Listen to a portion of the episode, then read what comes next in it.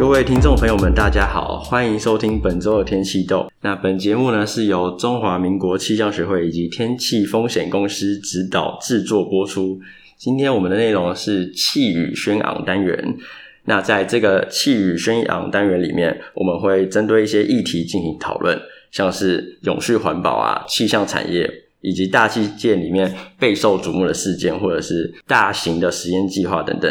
那我们今天呢，也是初探大气系系列的续集。我们这个系列呢，是向高中生们介绍大气系大概做什么，然后也提供一些建议给未来想要进入大气系学习的高中生们。那这里宣传一下哦，在三月十一到十二有台大杜鹃花节的学系博览会，那还有在三月四号星期六呢，也有中央大学的 Open House Day 的活动。那趁这个机会呢，我们邀请到台湾大学大气系的梁宇桥教授来为我们介绍关于更多大气系的事情。老师您好，呃，主持人好，各位听众大家好。那我们今天呢，我们想请老师介绍一下大气系大致的学习内容。那也希望老师可以提供给高中生们一些建议，这样子。哎，老师，我想先问个问题哦，就是大气系，你觉得你认为？相较于其他的科系，有什么很特别的地方？有什么比较独特的地方？嗯，这是一个很好的问题哦。就是我觉得台大大气系目前的状况跟以前其实不太一样。嗯，那我觉得现在的台大大气系其实它是一个我自己的理自己的定位啦，它是一个蛮广泛的应用科学。那我们大气系里面呢，它很独特的是，它可以从很理论的东西一直到。呃，很观测的东西，然后甚至是很实做的东西，也就是说，可以就是我们包含了很多很多不同层次的研究方向。嗯，那有一些是我们比较抽象的，比较感觉比较遥不可及的，那也有一些是跟我们生活息息相关的。所以，我觉得现在大机器的研究啊，还有课程的一些设计，都都有包含这些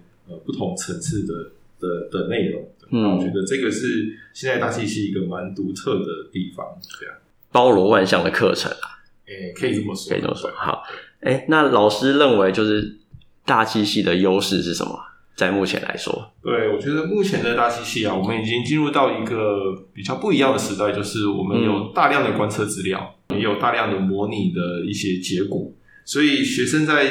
在他们的学习的整个阶段啊，不管是在修课的阶段，还是往后做研究的阶段，他们其实都会用程式去分析大大量的资料。所以我觉得大部分的学生都有很强分析大量资料的一个能力。那同时呢，因为大气系我们很很很强调，我们很想要看到这些天气的现象或什么的，所以我们也有很好的一些绘画的技巧，嗯、就是用程式画出很漂亮、很漂亮、很漂亮的图，这样子。一直不断地用程式画出一些视觉化的图。对对对对对。那我觉得还有一点可以值得提一下，就是现在大气系。呃，有很多未来的新兴产业啊，可能都还没有出现。嗯，那我觉得这些东西，呃呃，可能未来会产生更多我们目前没有想象过的工作，或者是产业，或者是研究方向。嗯，那这些我觉得是一个优势，因为为呃，因为我们现在没有看到的东西，那会有一些新的东西，会有产生一些新的想法。嗯，对。那这些新兴产业，我拿我自己比较熟悉的。的的领域来做举例好了，像气候相关的研究啊，我知道像现在也许陆陆续续已经有一些了，只在台湾可能还没有那么的成熟跟蓬勃，所以国外比较多，对对对，已经开始初步了发展了这样子。对对对，例如像有一些跨国的一些公司啊，他们可能需要，例如说他们可能要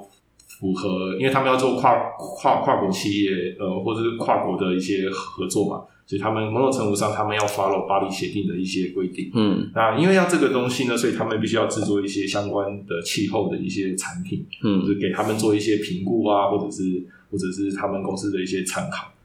那这些公司不一定是跟大气相关，也不一定是跟科学相关，就不是直接相关。对，例如说律师事务所，或者是或者是我们像一些科科科技公司，OK，它不一定跟大气只有直接相关，但是他们需要这一些气候的产品。所以大气系毕业的学生呢，假设他们拥有有拥有呃分析资料的能力，甚至有一些大气系的学生可以使用模式产生一些模拟的结果。那这些结果呢，对于这些新兴的产业，可能都可以直接拿去就是使用在这些新兴的产业上面。那我觉得这一块呢，我觉得会是未来我们一个我自己也是蛮期待的啦，就是、嗯、就是未来我们一个蛮大的优势，嗯，所以大家的除了学习现在学习的东西，其实在未来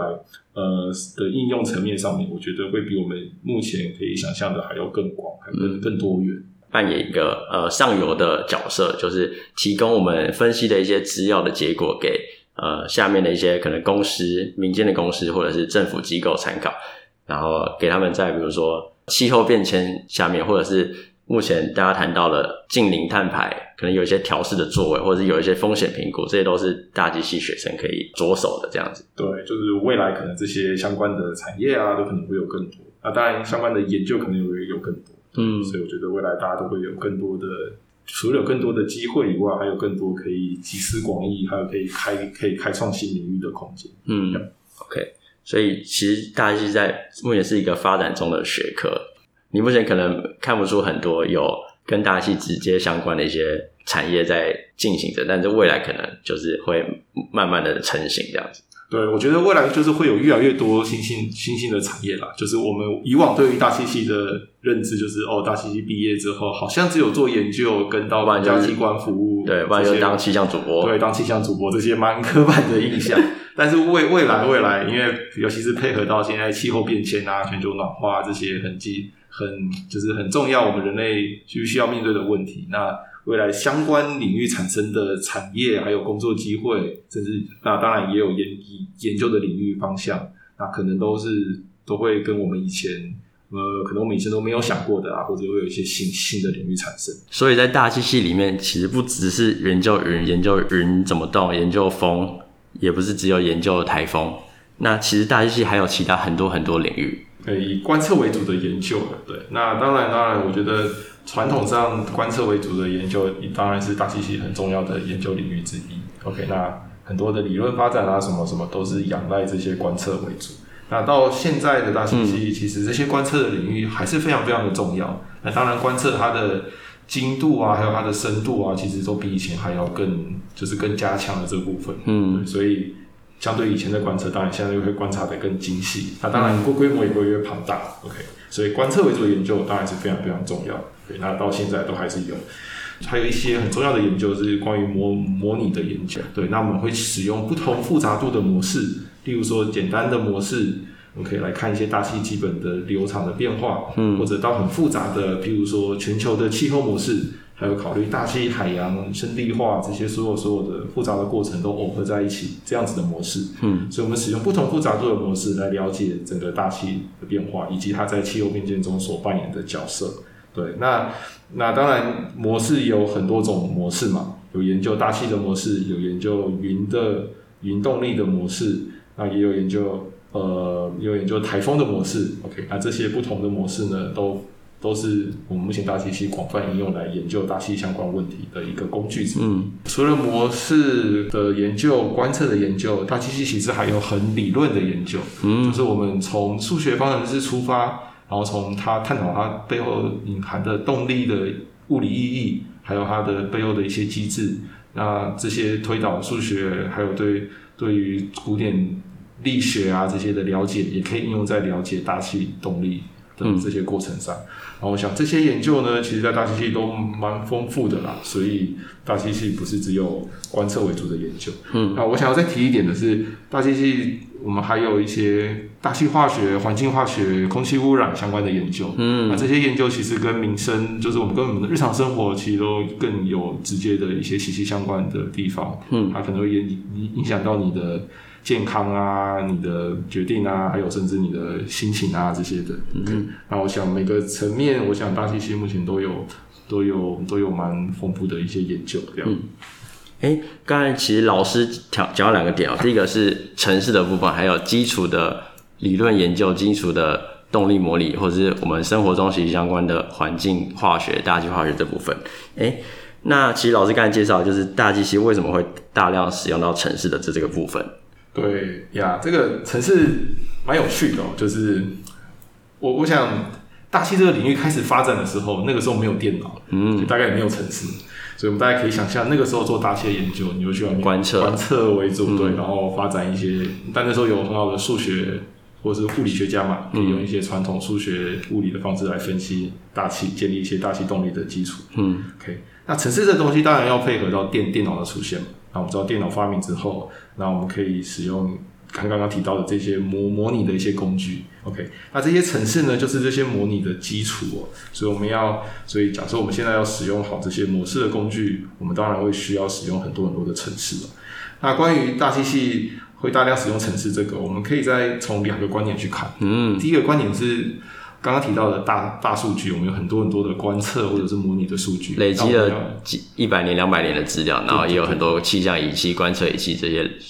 经过每一天、每一年的累经验累月下来，有很多的资料。对，等着我去分析。对，那如果我们要分析这些资料，那比较有效率的，现在现在的方式，我们可以使用程程式来帮我们来帮助我们分析这些城市。OK，那刚刚提到的画图，画漂亮的图，就是我们现在使用的 Python 啊，或者这些 package 都有很漂亮的套件。嗯，啊，但是这些东西都奠基在你有一个好的城市的基础上面。嗯，所以你可以用来分析大数据，然后来制作一些很漂亮的图表，让让让读者或者是让让其他人可以更了解我们的研究成果。嗯，那这是一个重点。那第二个重点是刚刚提到的模拟嘛，这些模拟的这些模式啊，它都是奠基在大量的程，都是用程式写出来的。嗯，所以一个好的程式呢，不但可以让你更好或者更有效率的来使用这些模拟的工具，你甚至可以对可以让你对于怎么模拟出这些大气现象有更深入的了解。那同时，你假设你的城市能力更好，你可以去更改这些模式，去做一些你以前没有想过的数值的实验之类的，带你更了解大。大气相关这些现象背背后的一些一些有趣的事情，这样，嗯、所以城市我觉得就是呃，会是尤其是在当当代的大大大气科学还有大气科学的研究，我觉得是占非常非常重要的的角色。嗯，等于是说城市这个东西，把以前的观测、以前的观测实验结合。把观测实验拉进来到城市里面，让我们可以去在电脑里面做一些我们想做的一些模拟、一些实验，这样子。嗯，哦，对，这是一个有趣的想法，就是想想看，以前嘛，就是以前没有电脑、没有模拟的世界的时候，你要做大气的观测，你可能动辄就需要出去大量的人出去外面做观测，你可能要动辄要开船出去、坐飞机出去才可以观测到的。这、嗯、对，那这个有时候这些动辄的成本真的是很大。啊，当然，现在刚刚提到也还是有这些大型的计划，嗯，对。但我们可以想象，假设一个学生，你可能不太能够直接去做这么大的一个计划，对，不容易接触到。对对对对。但是你如果有一些城市，有一些模拟的技巧，诶，你可以在你自己的虚拟世界里面稍微做一些有趣的实验，嗯，那它其实也可以帮你了解这些某一些重要大气的过程。那所以我觉得有城市的基础，假设你可以操控这些模式。那它也是可以提供一个虚拟的世界，让你可以自己动手做一些有趣的实验。嗯，对，等于说电脑就是你的实验室啊。是。好，哎、欸，那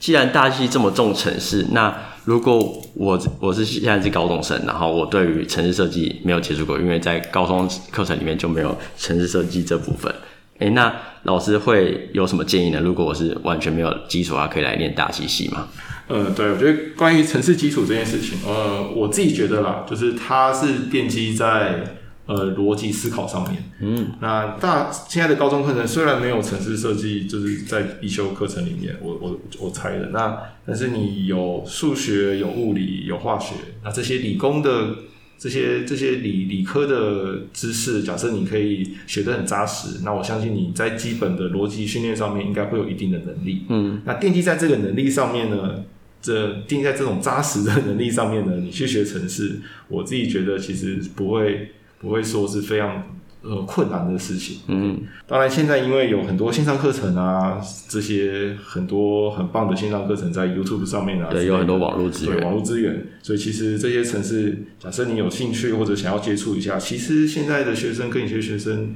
差很多，你们有很多机会可以去接触这些自己高中比较没有在课纲或或是必修课程里面的一些知识。嗯，那讲回来就是，假设你有基本的数理，还有基本的逻辑的思考能力，你进入大七系的时候，我们在大一应该就会开始教授大家相关的城市的课程。嗯，那你再借由好好认真，当然你没有城市基础，可能刚开始修习这些课程会有一些辛苦。嗯，但是我想大部分过去这几年看到的。学生的学习过程，应该大部分人都还是可以把城市的基础